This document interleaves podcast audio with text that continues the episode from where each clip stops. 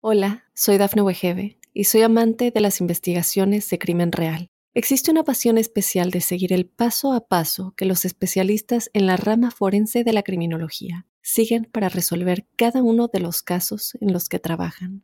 Si tú, como yo, eres una de las personas que encuentran fascinante escuchar este tipo de investigaciones, te invito a escuchar el podcast Trazos Criminales con la experta en perfilación criminal, Laura Quiñones Orquiza en tu plataforma de audio favorita.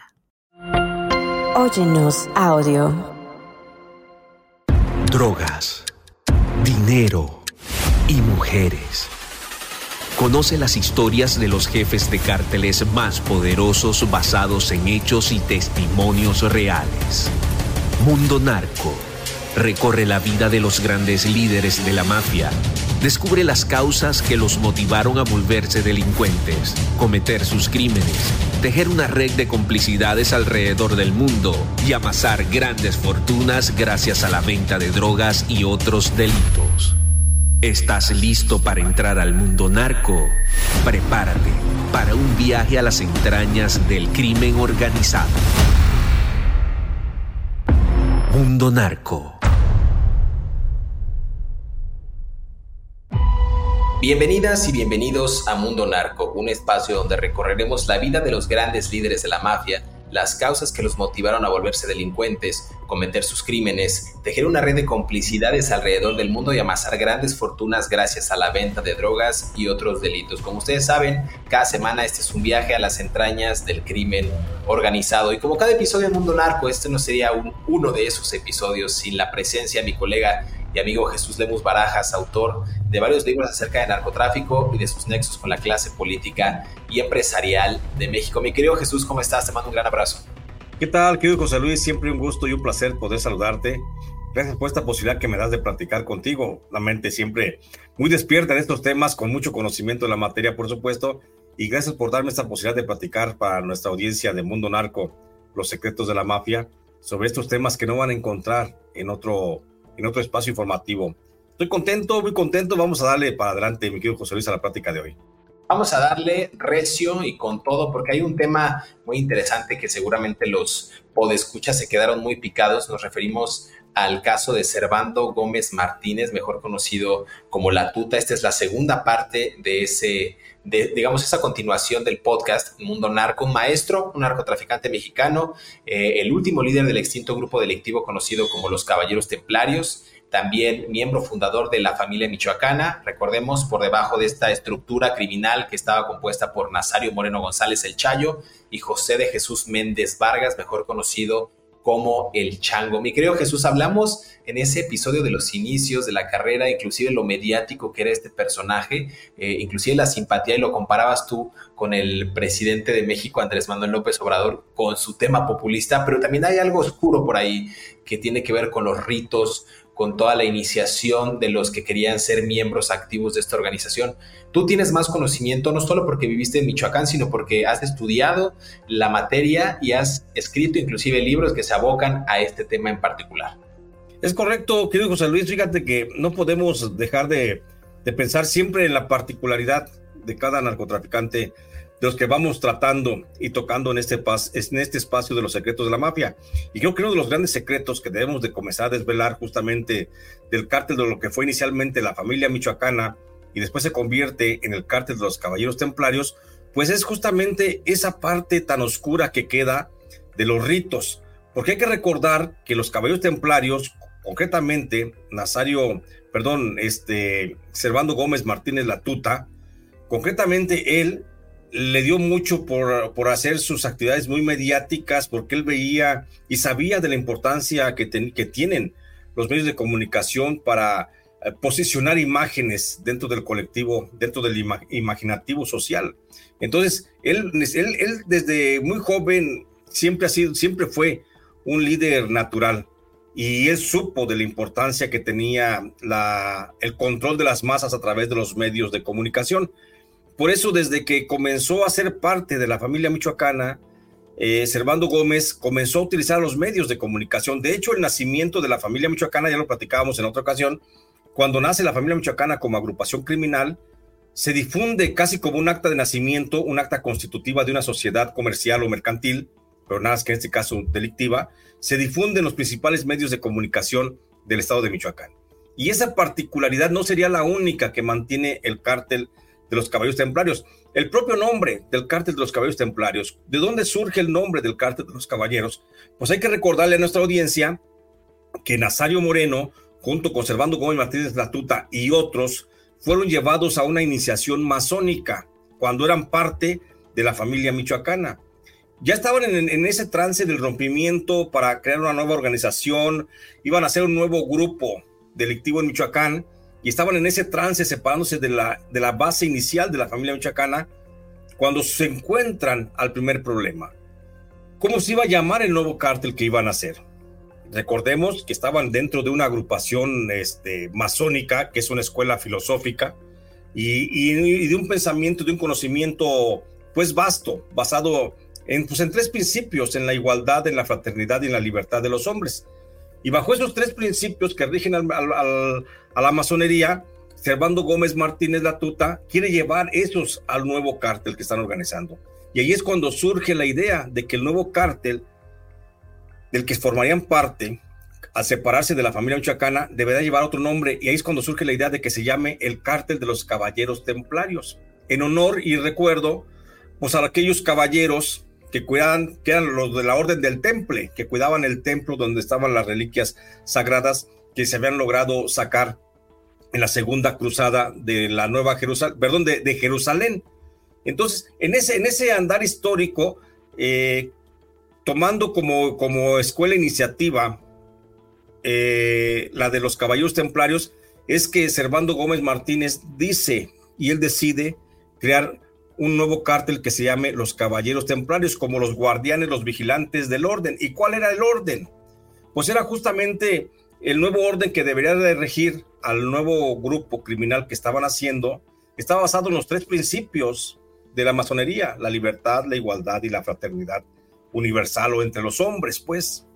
Y ese fue el principio que dice Nazario Moreno y platicado esto, por supuesto, conservando Gómez Martínez, qué es lo que debería de regir entre los, eh, entre los miembros de ese nuevo cártel. Así es de que el cártel, cuando nace, el cártel de los caballeros templarios, que se separan de la familia michoacana, pues nace con la idea de que los que militen dentro de esa organización criminal tengan esos tres principios básicos. Y para que puedan estar conscientes de que es una es parte de una de una ideología se les iniciaba en ese proceso. Y esta iniciación se daba a través de una serie de una de ritos como una especie de bautizos, pues, o el aspecto del bautismo más llanamente conocido, ¿no? Pero estos bautismos que hacían en las, en las escuelas, en la escuela inicial, estaban bien diseñados y bien configurados, donde Nazario Moreno, Nazario Moreno González actuaba siempre a manera de sacerdote central y fue una mezcla, José Luis, audiencia, fue una mezcla, esos ritos de iniciación de los caballeros templarios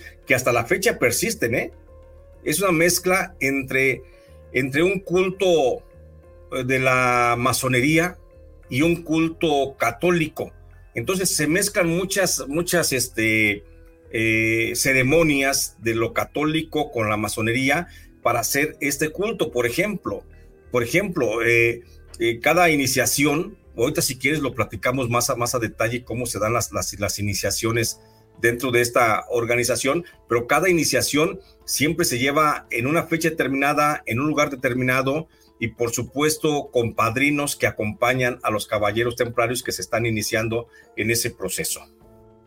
A mí me parece muy interesante porque justo hablas de esta época de las cruzadas del 1120 después de Cristo y sobre todo estos votos que, a ver, para ser una organización criminal, pero abocarse como a estos estatutos, digámoslo así, tenían votos de obediencia, de pobreza, de castidad, se sometían inclusive a las órdenes de la iglesia. Es algo eh, inusitado, es algo inaudito y es la única organización en México hasta la fecha que se ha atrevido a mezclar el clero con las actividades criminales, pero también, no, o sea, no, solo por, el tema del modus operandi, sino por el, el rictus, o sea, el, el modo de, de, guiarse. Eso a mí me parece interesantísimo, ver cómo una organización criminal, eh, como si fuera una especie de Jerusalén, defendían territorios eh, arrebatados por musulmanes, bueno, ellos se diferenciaban y atacaban estos territorios eh, asediados por el cártel de los Zetas, por ejemplo, ¿no? Entonces ellos hablaban de acabar con el mal. Te recordarás esa, esa parte, ¿no? Jesús, que ellos decían que querían acabar con el mal, que no querían traficar otras drogas más que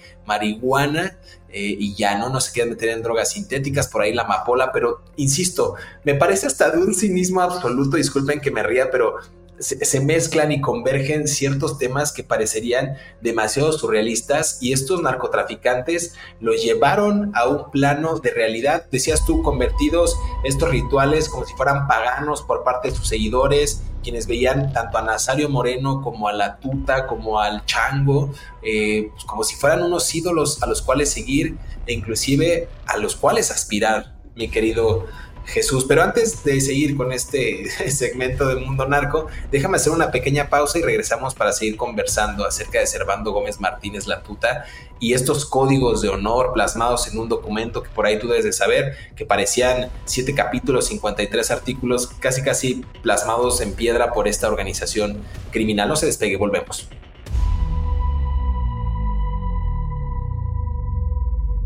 Hola, soy Dafne Wegebe y soy amante de las investigaciones de crimen real. Existe una pasión especial de seguir el paso a paso que los especialistas en la rama forense de la criminología siguen para resolver cada uno de los casos en los que trabajan.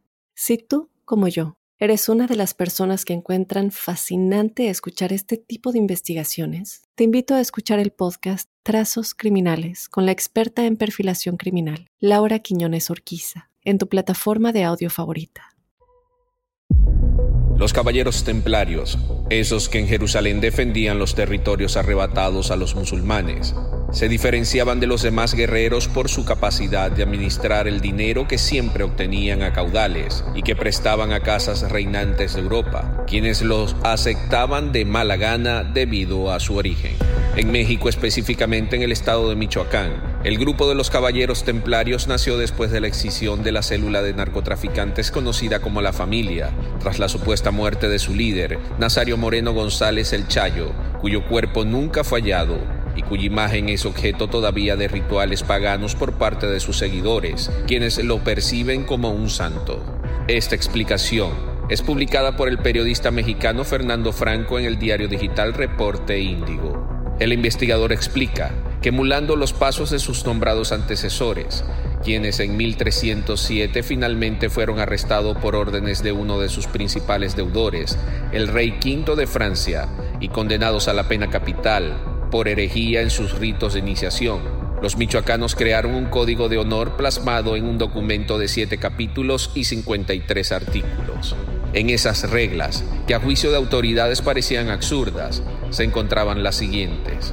No tener sexo con ninguna mujer u hombre, no consumir los estupefacientes que ellos mismos traficaban, no se admitía la entrada a violadores y secuestradores. En algunas ocasiones, los integrantes de esta secta sostenían encuentros sexuales a modo de retiros espirituales, en los que no obtendrían mayor satisfacción más que en esa fiesta u orgía que proponía el fin de su autoplacer e iniciaba una afiliación al grupo criminal.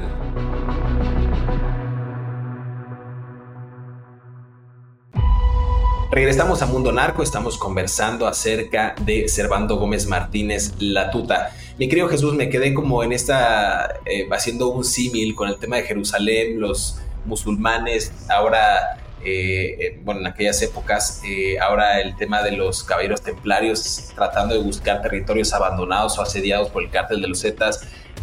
por ahí hay una historia bastante interesante, pero quiero que tú me cuentes más o menos, porque ellos emularon los pasos de sus antecesores.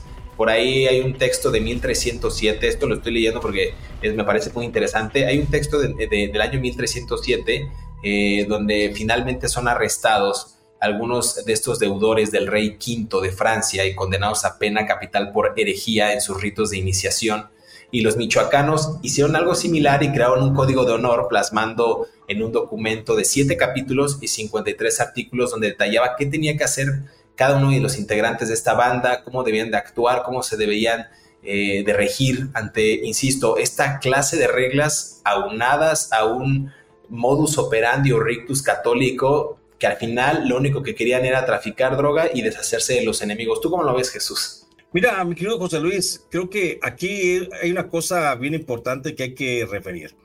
Eh, tú, tú bien hablas de un canon establecido para que se mantenga el orden dentro de la organización. La intención de Nazario Moreno y de Servando Gómez Martínez Latuta de hacer una organización que se rigiera bajo el principio de la libertad, la igualdad y la fraternidad de los hombres, no estuvo lejos de lo que ellos necesitaban. Ellos necesitaban eh, alzarse como, como redentores de un pueblo marginado y olvidado que era el pueblo de Tierra Caliente. Y ellos necesitaban, por supuesto, recurrir a las prácticas hasta las más viejas, a las más antiguas, y encontraron en la masonería una respuesta a todas esas dudas.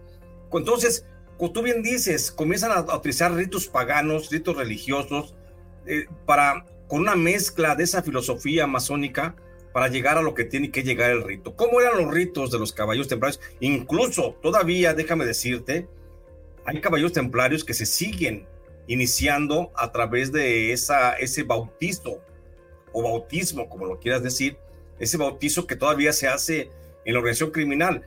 Te voy a contar los ritos de cómo los inicia Nazario Moreno y Servando Gómez Martín Latuta. Ellos tenían un centro de adoración, un centro que a la, par funcionaba, discúlpame el término, como un antro eh, de mala muerte, donde incluso hubo presentaciones artísticas de Jenny Rivera, eh, de Joan Sebastián, en algún momento estuvo cantando por ahí Melissa Plancarte. Entonces, era, era una, una, especie, le llamaban la fortaleza de Anunnaki. Anunnaki, un personaje también que tiene que ver con la mitología eh, masónica de un ser extraterrestre que llega a la Tierra, una especie de, de, semidios. Bueno, entonces, este, estos hombres, los Anunnaki, por ejemplo, que era también una raza, ese era el ideal de los caballos templarios, convertirse en seres como los Anunnaki, que eran una mezcla de enviados de Dios que se mezclaban con las mujeres de la tierra. A final de cuentas, esa era la fortaleza de Nazario Moreno González, la que llamaba la fortaleza de Anunnaki y que te digo, gran parte de la semana o del mes incluso estaba por lo general ocupada como si fuera un, un casino, como si fuera un palenque donde había peleas de gallos, donde había incluso boxeo, había este, lucha, había cantantes, lo, que fuera para distraerse entre, entre semana y la gran parte del mes.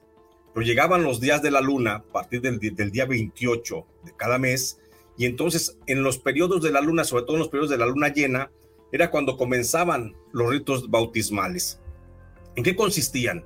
Bueno, que a lo largo del mes, todos los hombres que eran reclutados para incorporarse a los caballos templarios eran preparados y los sometían a una especie de ayuno de hasta 15, 22 días, una especie de un ayuno moderado consumiendo solamente agua, consumiendo solamente tortilla o pan muy básico o alguna pasta ligera, nada de nada de grasas, nada de carnes, nada de alcohol, por supuesto, frutas, verduras, muchas, por supuesto, y ahí se mantenían bajo, eso, bajo ese régimen.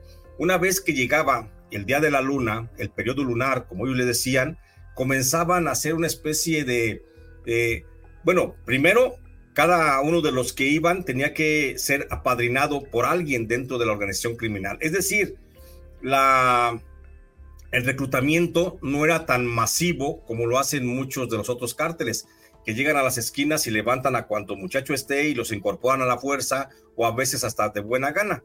En ese caso, para participar dentro de los caballos templarios, en aquel tiempo, estamos hablando del periodo de cuando estaba Nazario Moreno González y estaba Servando Gómez Martín Latuta.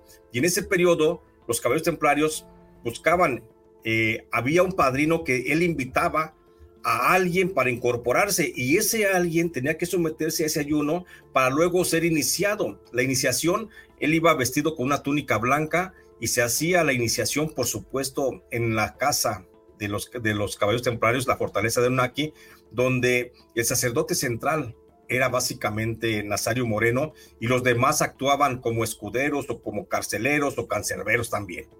Ahí estaban al acecho cuidando la ceremonia y la ceremonia básicamente consistía en el rezo de un rosario, en el rezo de un Padre Nuestro, unas cuantas Aves Marías, un discurso central, por supuesto, de, de Nazario Moreno y entonces venía un sepultamiento del cuerpo, decían ellos, a, cada uno de los que aspiraban, porque eran ritos de iniciación en los que había 5 hasta 15, 20, 25 personas llegaron a, iniciar en un solo, en una sola, en un solo rito, y en aquel tiempo les, les cavaba, cavaban un hoyo y en ese hoyo los, los sepultaban hasta donde se podía el, el cuello.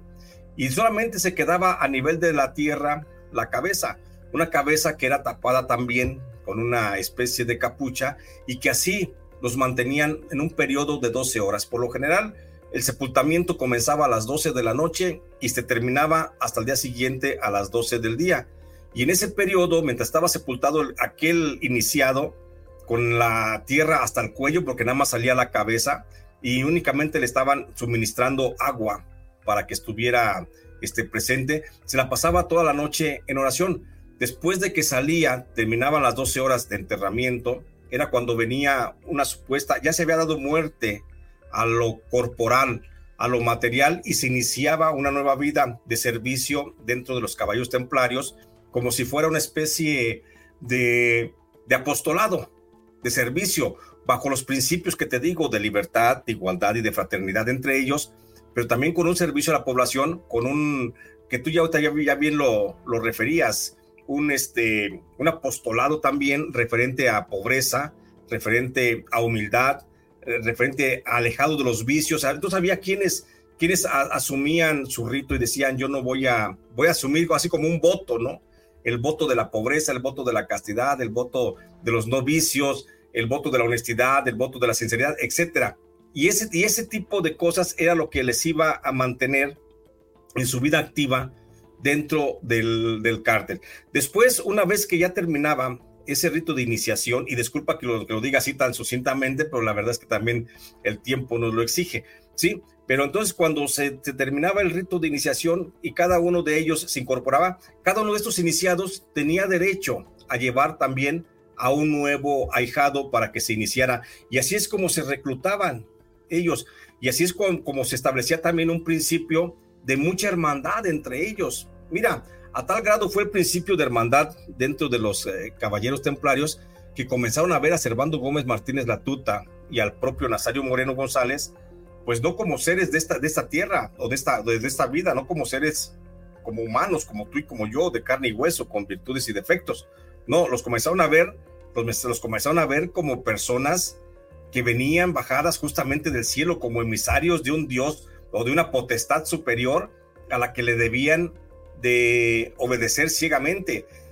Ese, mientras ese, ese, ese proceso se mantuvo, déjame decirte, José Luis, que el, que el cártel de los caballeros templarios fue una de las organizaciones criminales eh, más fortalecidas y la que menos bajas tuvo en ese periodo. Estamos hablando que esto ocurrió entre el 2010 al 2000, perdón, entre el 2008, eh, entre el 2008 al 2010, que es cuando se da la, la, primera supuesta muerte de Nazario Moreno. Y en ese periodo es cuando el cártel de los caballos templarios mantiene también un, un, crecimiento exponencial a nivel nacional, no nada más en cuanto a número de personas que se ingresan a ese cártel, sino también en cuanto a territorios controlados por esa organización dedicada al trasiego de drogas.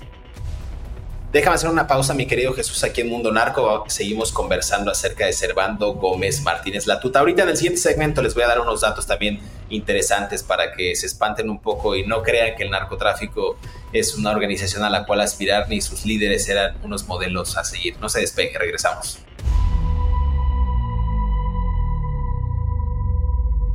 Hola, soy Dafne Wegebe y soy amante de las investigaciones de crimen real. Existe una pasión especial de seguir el paso a paso que los especialistas en la rama forense de la criminología siguen para resolver cada uno de los casos en los que trabajan.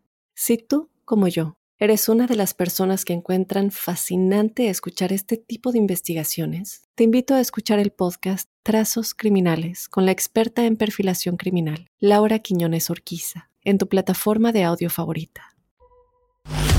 De acuerdo con la organización Inside Crime, se cree que Nazario Moreno González El Chayo fue uno de los comandantes originales del cartel del milenio y que contribuyó en gran medida a la reputación de ocultismo de la familia. era un evangélico devoto, supuestamente inspirado por el escritor cristiano John Eldredge, autor de Salvaje de Corazón. Según informes, los miembros de la familia estaban obligados a estudiar un libro de escritos cuasi espirituales de la autoría de Moreno, titulado Pensamientos, que incluye las máximas del movimiento como no ver los obstáculos como problemas, sino aceptarlos y descubrir en ellos la oportunidad de mejorar a sí mismo.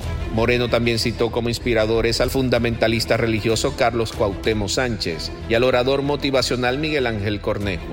Se rumora que nació en Apaxigán, Michoacán, y que después emigró a California donde vivió varios años y trabajó en Palo Alto, Fresno y San José. Presuntamente traficaba marihuana en la frontera de Tamaulipas y fue arrestado una vez más en McAllen, Texas, por cargos de narcotráfico.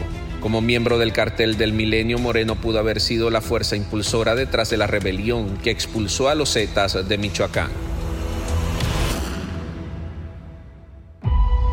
Regresamos a Mundo Narco, los secretos de la mafia. Estamos conversando acerca de Servando Gómez Martínez Latuta. Yo lo quise interrumpir. Usted sabe que cuando yo no interrumpo la conversación es porque pues Jesús Lemus tiene, como decimos coloquialmente, los pelos de la burra en la mano. Él ha investigado y tiene mucha noción de lo que ocurría en estas organizaciones, en específico de los Caballeros Templarios, organización del narcotráfico en México. Les voy a dar otros datos porque estos elegidos por Nazario Moreno y por Servando Gómez Martínez Latuta, es decir, sus adeptos, no solo debían hacerse exámenes antidoping para que no cayeran en esta tentación de consumir lo que ellos traficaban, también estaban eh, obligados a abstenerse de tener relaciones sexuales. En esta hermandad, supuesta hermandad, no aceptaban violadores, homicidas, ladrones y su código estaba basado en estas enseñanzas de Nazario Moreno, como si fuera el libro de Castañeda de las enseñanzas de Don Juan. Bueno, aquí eran las enseñanzas de Nazario Moreno basado en este culto a Dios. Había algo extraño por ahí, mi querido Jesús, porque también eh, había algo extraño en estos rituales de iniciación, incluían, ya hacías tú este enterramiento del cuerpo como parte de desprenderse de lo material, de lo corpóreo, y también incluía el aislamiento de sus miembros e inclusive algunos besos fraternos en la boca y otras partes del cuerpo como su último contacto, ¿no? Con la carne humana. Eso era como, pues a ver, bésense, hagan por ahí un, era parte del rito de iniciación, porque después ya no lo van a poder hacer. Al grado también de comer carne humana. Esto es otro de los, digamos, parte de los ritos, parte de la cultura propia de esta organización. Pero tú cómo lo ves, desde darse besos. Déjame, déjame decirte aquí, porque yo, yo, yo, no, yo no había querido tocar este, este, este tema, digo, por a veces por, por, por delicado, porque a final de cuentas es una creencia y como eso, pues me debe mucho respeto el que cada quien crea en lo que quiera creer, ¿no? Pero a final de cuentas, había, había dos corrientes, fíjate, aún así, como si fuera una gran iglesia, una gran corriente filosófica, había dos corrientes al interior del, de la iniciación, de las iniciaciones de los caballos templarios. Una, la corriente, la más pura, que era la que manejaba Nazario Moreno y Servando Gómez Martín Latuta, de ser fraternos, de ser libertarios y de ser solidarios entre, entre todos ellos. Y, básicamente iniciar a una vida de servicio. La otra, la otra corriente que manejaban otros como el tío, eh, este señor que decían el tío eh, Lozoya, Loya, Loya Plancarte, perdón, Lozoya es otro criminal me estoy refiriendo a este otro. Sí, me estoy refiriendo a. no soy el de Pemex, amigo. Sí, no, ese es otro criminal. Sí, me estoy refiriendo a, Loya Plancarte, que le decían el tío Dionisio Loya Plancarte, junto con Enrique Plancarte, su sobrino. Ellos tenían otra corriente, donde cada iniciado que ellos promovían o llevaban para que alguien llevara a su ahijado, eh, cada iniciado o cada grupo de padrinos que ellos tenían, antes de, de meterse de lleno al ayuno, y antes de, de, entregarse al, bautismo y el enterramiento del cuerpo y el desprendimiento de lo corpóreo, sí eran ellos ah, adeptos a la creencia de que una despedida, una especie de carnaval, previo a la, a la vigilia de la carne. Entonces venía un carnaval y sí había eh, eventos donde previo a reunirse al día siguiente en la casa de los de, de, de Anunnaki, en la fortaleza de Anunnaki, muchos se reunían en otras partes con los con estos eh, Quique Plancarte o este Dionisio Loya Plancarte, ellos se reunían y hacían sus bacanales, hacían orgías ¿sí? Y no precisamente nada más orgías heterosexuales, ¿no? También había de todo tipo, de todo, de todo tipo, ese tipo de, de, eventos sexuales, hasta zoofílicos se manifestaban. Entonces, luego también venían algunas, algunas actividades que tenían que ver también con el consumo de que como ya no vas a, ya vas a, purificarte, eh, pues para que comas, y había quienes hacían ritos de, consumo de carne humana. El canibalismo es una práctica que no está todavía muy, bueno, yo nada más tengo versiones testimoniales de que se practicaba algo de canibalismo. No, no hay más versiones como por ejemplo en los Zetas que, que está plenamente demostrado, está plenamente demostrado y está documentado la existencia de canibalismo, como en el cártel de los Zetas o en el cártel del Golfo. Pero en el, en de los caballos templarios nada más es por testimonio lo que sabe de que había ese tipo de iniciaciones. Pero de que había bacanales sí había. Y eran, te digo, había dos corrientes, pero casi todos siempre terminaban al día siguiente en la purificación. A tal grado, te digo, llegó a ser esta, esta mitificación del servicio y de la solidaridad dentro del, rito, que la palabra de Nazario Moreno, la palabra de Servando Gómez Martín Latuta, fue considerada como la de un dios o la de un santo prácticamente.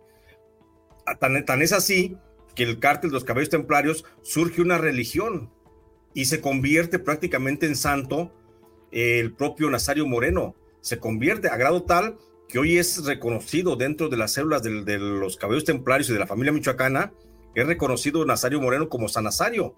Y San Nazario surge porque cuando comienza eh, la avanzada de los cártel, del cártel de los caballos templarios por todo el territorio michoacano, despojando y, haciendo una retirada de las, este, de, los, de las células que tenían todavía el cártel de los Zetas, en esa especie de, cruzada que iban recuperando territorios como si fuera Jerusalén.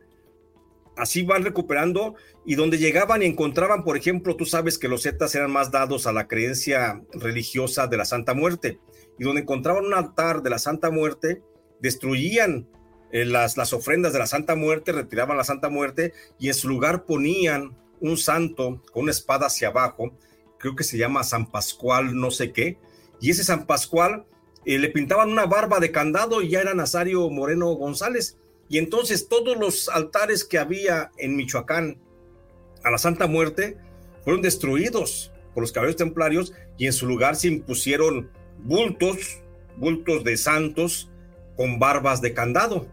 Y eso hacía creer y hacía parecer que era Nazario Moreno González. Incluso a Nazario Moreno González se le comenzó a adorar aún antes siquiera de que ocurriera su primera muerte, que ya luego la platicaremos en, alguna, en algunos los capítulos eh, subsecuentes, porque la muerte de Nazario Moreno González está muy ligada a Genaro García Luna, porque fue una muerte pactada, fue una muerte acordada entre Nazario Moreno y el propio Genaro García Luna, una muerte casi muy similar a la de Amado Carrillo o a la de este señor, el, azul. Exactamente, o sea, muertes pactadas como esas también ocurrió la de Nazario Moreno, a grado tal que te digo, a la fecha Nazario Moreno existe y vive allá en la zona de Tierra Caliente. Pero bueno, el caso es que después los iniciados se convierten en la principal base ideológica de toda la organización de los caballeros templarios y son los que no han dejado que muera esa tradición. Todavía a la fecha hay iniciaciones aunque son muy reducidas, muy pocas y se llevan todavía más en secreto, pero todavía sigue habiendo iniciaciones dentro del cártel de los caballeros templarios. O sea, todavía hay mucho, mucho ahí de, de qué contar y todavía mucho que explorar, mi querido José Luis. Pues el tema es, eh, es inacabado, es inacabable todavía. Eh, nada más para dar un dato, en 2014 había un comisionado de seguridad Michoacán, Alfredo Castillo, tú lo conoces muy bien, Alfredo del Castillo, que hizo declaraciones reveladoras, decía que los caballeros templarios pues sí existían, y sí extraían los órganos de algunas de sus víctimas, menores de edad incluidos, y las versiones eran que el Chayo, este narcotraficante, pues realizaba estos ritos de iniciación utilizando los corazones humanos como si fuera esta especie de antropofagia ritual de los aztecas. Bueno, pues los caballeros templarios, decía él, que se hacía. Eh, también hacía, según las autoridades, aducían dicha práctica a un delito igual de siniestro que era el tráfico de órganos. No solamente los ingerían, sino que también eh, hacían lucro con estos órganos, ¿no? Entonces, si por algo se caracterizaba el grupo criminal, era justo por algunas de sus prácticas sangrientas para terminar con estos rivales que ellos consideraban también unos soplones, ¿no? Tú recordarás aquellas escenas atroces donde se colgaban eh, en puentes vehiculares a los a, las, a, los, a los contras o inclusive algún soplón, algún halcón que estuvo ahí brindando información a grupos rivales. Mi querido Jesús, yo creo que vamos a necesitar un tercer episodio de, digamos, de Servando Gómez Martínez La Tuta, pero pues quizás para ahondar un poco más en el tema de los caballeros templarios por ahora creo que valdría la pena hacer una, una, pausa porque nos vamos a extender mucho, pero también invitar a la gente a que no eh, se despegue de estos episodios porque cada vez se ponen más buenos, les damos datos eh, verídicos, datos confiables, concisos, de viva voz, tanto de las investigaciones periodísticas de Jesús Lemus Barajas como de un servidor. Para cerrar este episodio, mi querido Jesús, por favor, eh, cuéntanos dónde te puede encontrar la gente, qué andas haciendo y si quieres dar una conclusión de este tema, aunque no lo vamos a cerrar todavía, es bienvenida. Bueno, yo creo que para, para concluir este tema, y tocas un punto bien importante, José Luis, el de la extirpación de los órganos. Déjame decirte una cosa que yo he encontrado. La verdad es que mm, hay una extirpación de órganos, pero no sé a qué grado, si todavía, y te lo digo honestamente, si se haya llegado al punto de la comercialización de órganos o era simplemente nada más como a manera de, de, de poderío y de terror para el enemigo. Sí hay muchos, muchas referencias de que muchos de los que fueron secuestrados por los caballos templarios les, fueron, les fue extirpado el corazón prácticamente, sí, pero esto también viene, viene de una anécdota que ocurre con Nazario Moreno González y, la quiero platicar para luego no dejarla en el tintero y que se nos vaya a quedar por ahí olvidada. A Nazario Moreno González, justamente cuando era cuando estaba en la construcción de la fortaleza de Anunaki, allá en Guanajuatillo, en el municipio de Apaxingán, pues resulta que en una ocasión se le perdió, se le perdieron unos anillos de oro y este comenzó a preguntar, a preguntar entre sus guardias porque no había más gente que había, le echaron, le culparon a unos albañiles que estaban trabajando en la fortaleza de Anunnaki y, tres albañiles de ellos terminan siendo ejecutados. Lo que aquí ordenó Nazario Moreno fue que le, les abrieran la, panza literalmente, les extrajeran eh, los intestinos y el estómago y encontraron justamente dos de los anillos perdidos. Y ahí fue.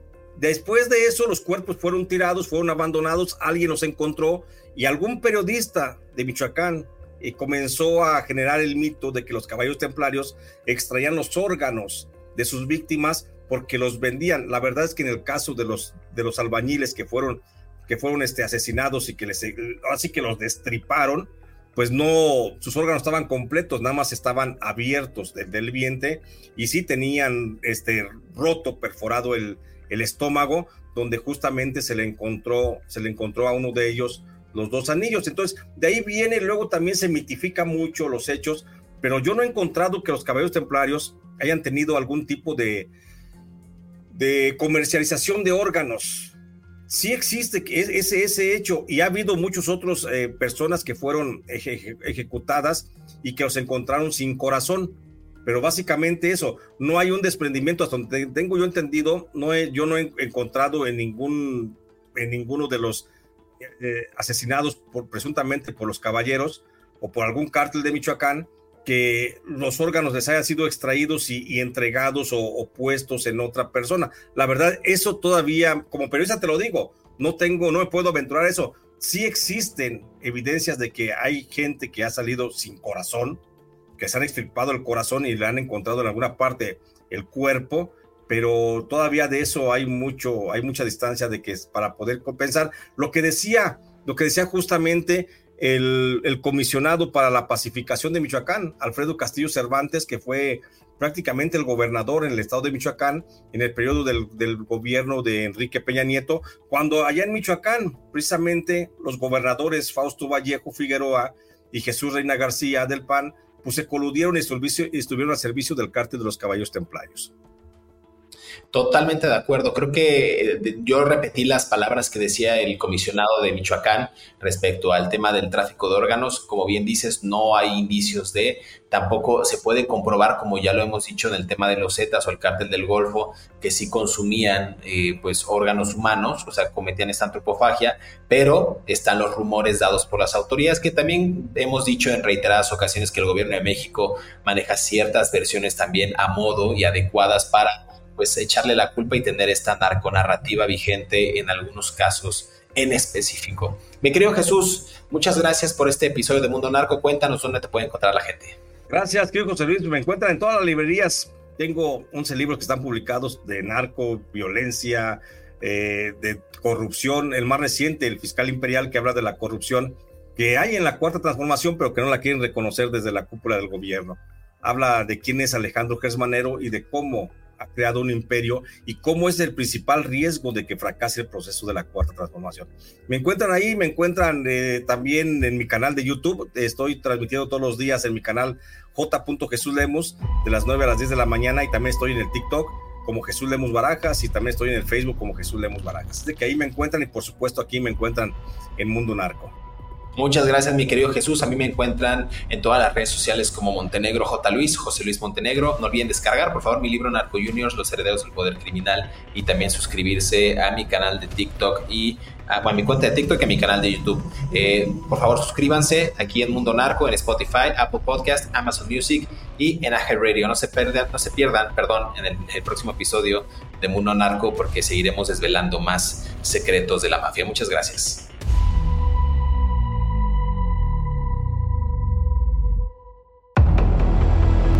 En marzo del 2014, el entonces comisionado de seguridad de Michoacán, Alfredo Castillo Cervantes, hizo declaraciones reveladoras. Los caballeros templarios sí extraían los órganos de algunas de sus víctimas menores de edad, incluidas las versiones de que el Chayo realizaba rituales de iniciación utilizando corazones humanos, mientras las autoridades aducían dicha práctica a un delito igual de siniestro, el tráfico de órganos.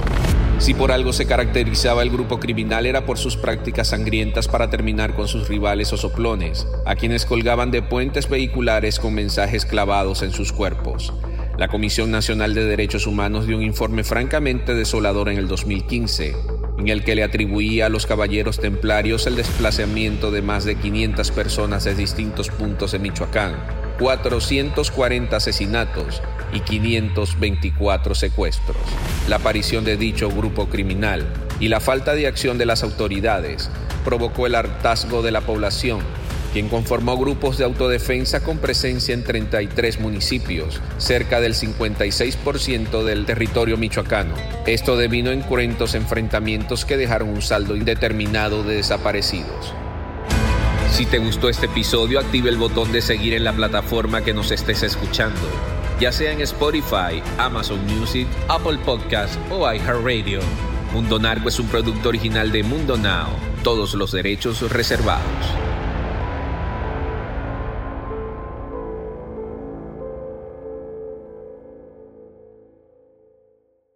Hola, soy Dafne Wegebe y soy amante de las investigaciones de crimen real. Existe una pasión especial de seguir el paso a paso que los especialistas en la rama forense de la criminología siguen para resolver cada uno de los casos en los que trabajan. Si tú, como yo, eres una de las personas que encuentran fascinante escuchar este tipo de investigaciones, te invito a escuchar el podcast Trazos Criminales con la experta en perfilación criminal, Laura Quiñones Orquiza, en tu plataforma de audio favorita.